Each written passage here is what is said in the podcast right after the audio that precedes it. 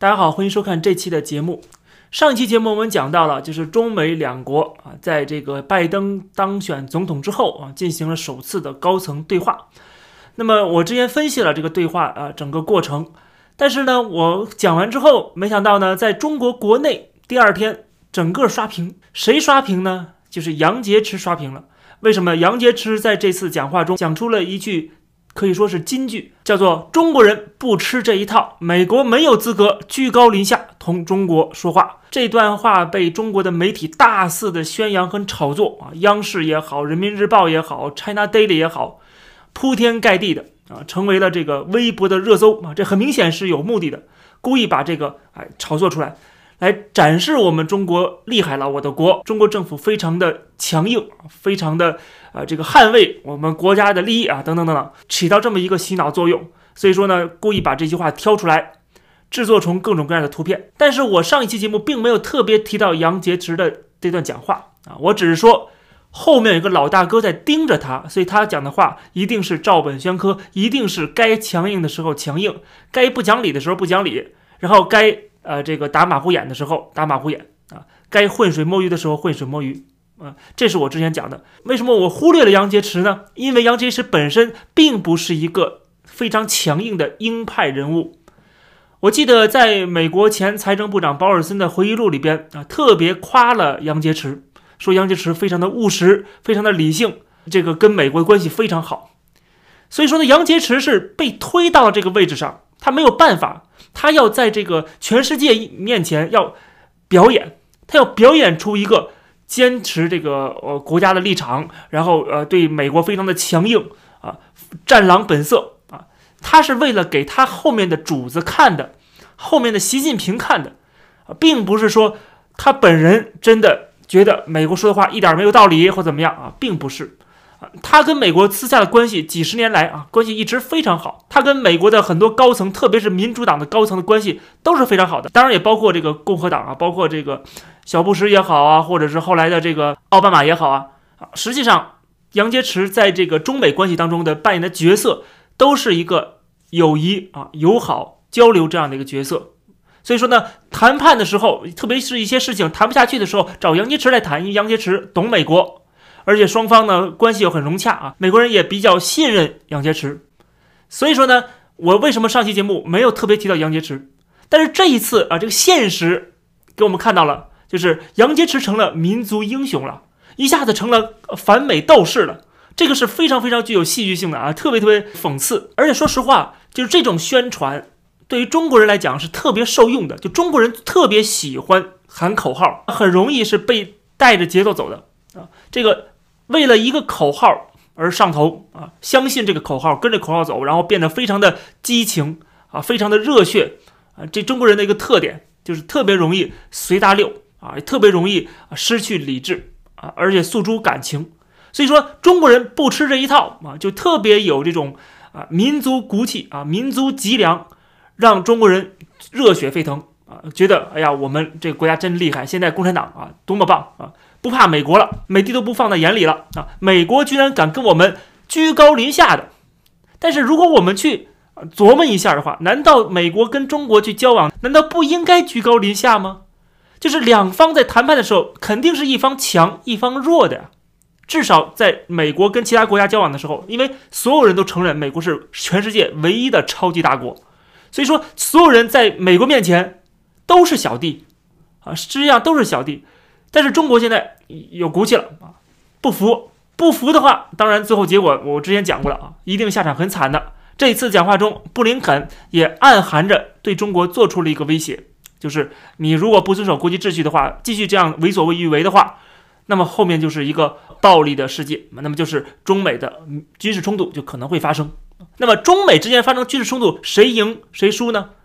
这个我觉得稍微智商正常的人可能都知道啊，都知道。挑战美国的结果是什么啊？过去从纳粹德国到后来的军国主义的日本，这个崛起当中的中国，这个富国强兵的中国的根基，很多人不了解。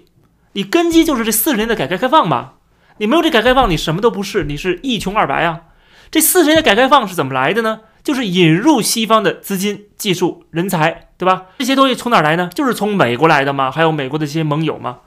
所以说呢，你的有骨气，呃，有胆量啊，你这个腰板硬了。问题是你根基啊，你的这个呃资本来自于美国，你怎么跟美国硬得起来呢？啊，我觉得这个很奇怪的，说中国现在，我之前讲经济的时候也讲过了，中国今天经济啊，现在看起来体量很大，怎么样啊？那么请问，如果没有美元的外汇储备，中国的经济早就崩溃了，对吧？这早就饿死一大片人了。所以说，你的这个抗击美国的资本是来自于美元，是来自于美国对你的这个。常年的技术输入，然后这时候你还要跟美国闹翻啊，你还要跟美国针锋相对，还要吵着闹的跟美国平起平坐啊，哪来的资本呢？所以说，我觉得看的很有意思，就是在这个杨洁篪讲的话里边说，美国没有资格对我们啊这个居高临下，恰恰是中国没有资格要求美国不要跟中国居高临下啊，这才是真正的道理啊，因为这个背后看的就是实力。啊，这两国之间看的就是实力，那么实力悬殊是非常大的，这个悬殊是很明显的。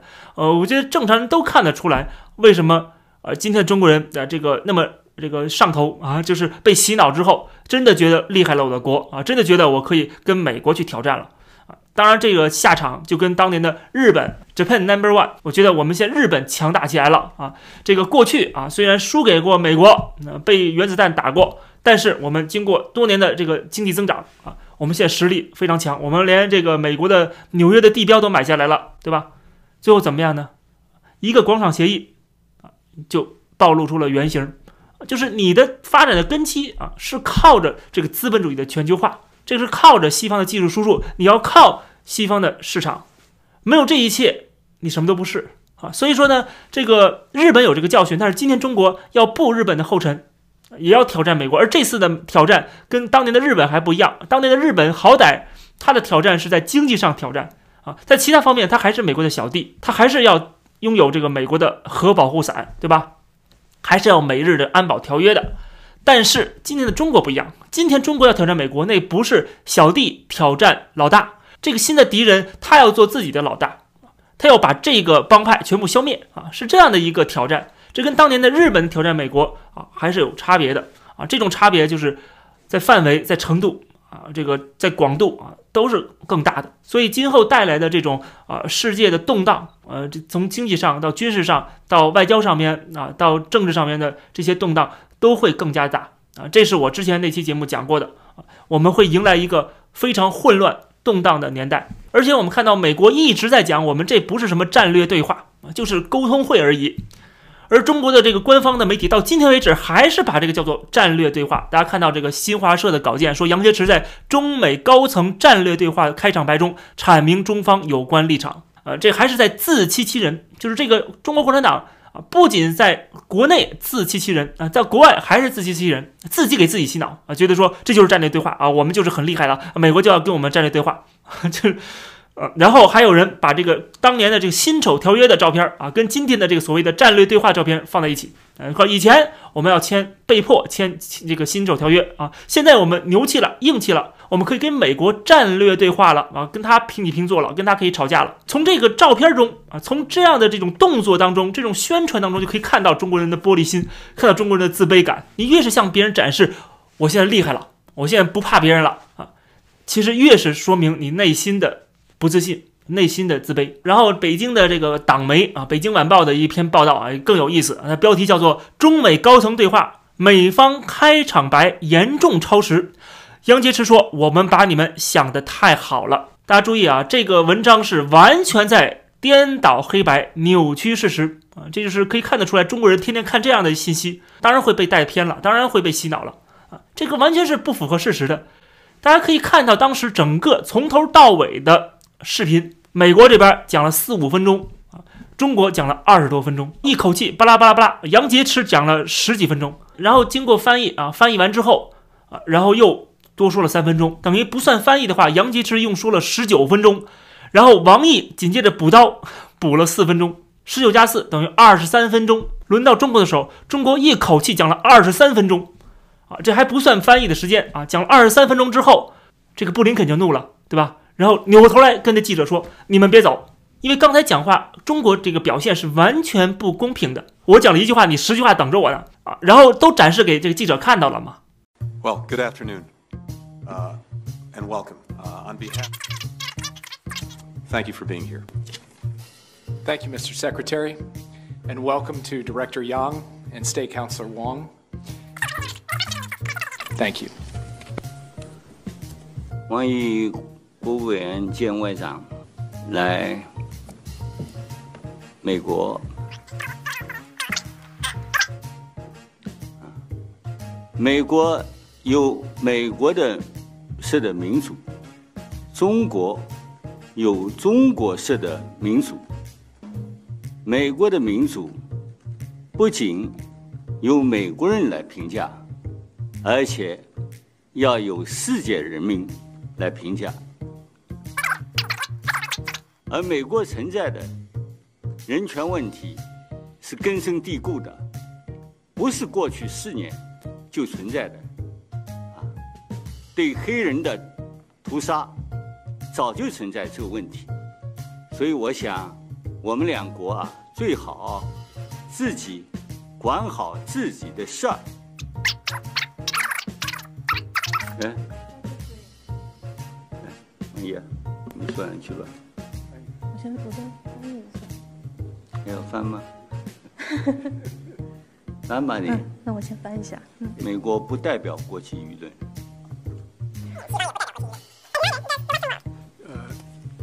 杨主任刚才讲的比较长，我会讲的短一点。我就说这些，谢谢。 Given, uh, hold, hold on one second, please. Hold on one second.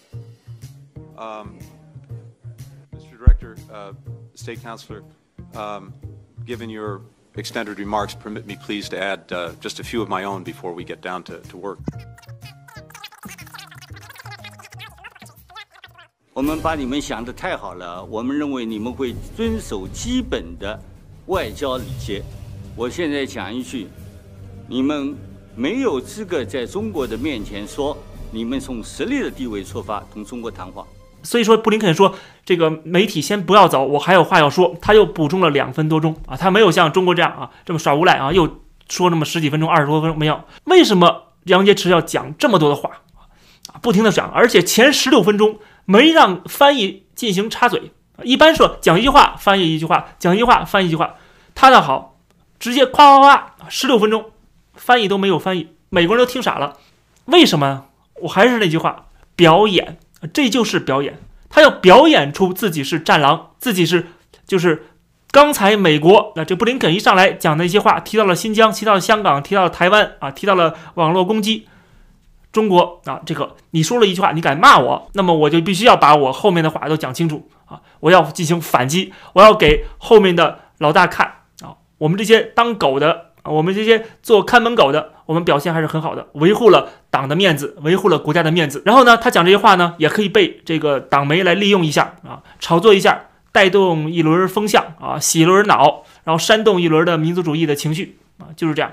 所以说他不顾脸面，而到了中国媒体的报道的时候，说是美方不遵守规矩，超时了。一个说了四五分钟，然后另外一个说了二十多分钟，请问谁超时了？这个小学数学难道算不出来吗？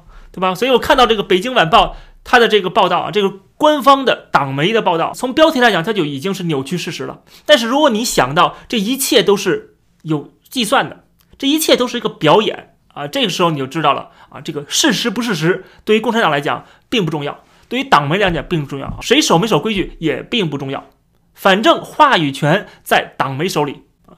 你敢说这个在国内说这是中国不守规矩吗？你敢吗？你的这个帖子刚没发出去。你不仅是要删帖的，你这号都被封，对不对？这个呃，之前的那位大五毛郑国成深有体会，他在酒后吐真言里边不是讲到了吗？国内这个信息封锁啊，网络审查啊，随意删帖啊，这个五毛都清楚。所以说呢，我们想了解事实啊，这只能看我们这些海外媒体啊，这些自媒体也好，或者是海外的这个英文媒体的报道啊，你要看国内的媒体，就完全不是那么回事了，好像生活在平行世界一样。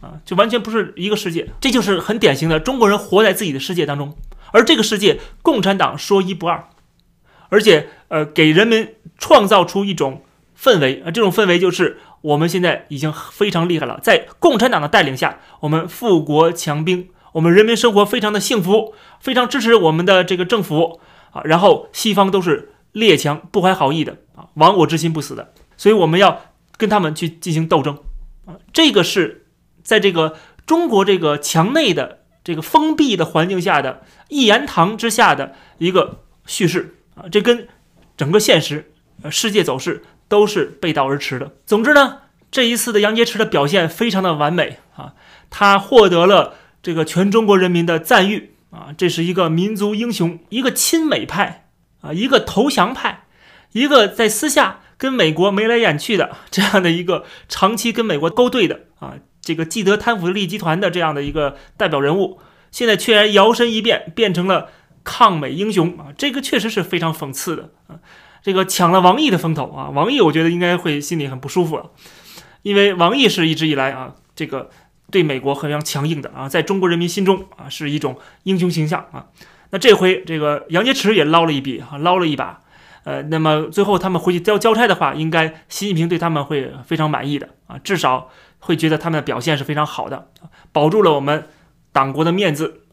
但是这么做下场又有谁知道呢？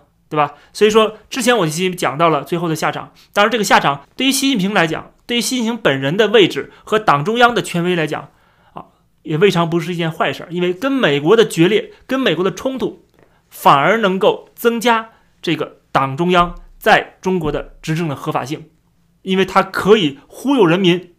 我们要团结一致，我们要凝聚在这个习近平的这个党中央的周围，来对抗美帝，去对抗这些。唯独我们啊，不希望我们发展啊，这个不怀好意的这些西方列强，这样的一个叙事，我想在中国国内未来会越来越多。这次见面的戏剧性的场面，当然也是一个非常好的呃可以利用的材料。这期的节目就跟大家先聊到这儿，感谢大家收看，欢迎点击订阅这个频道，我们下期节目再见。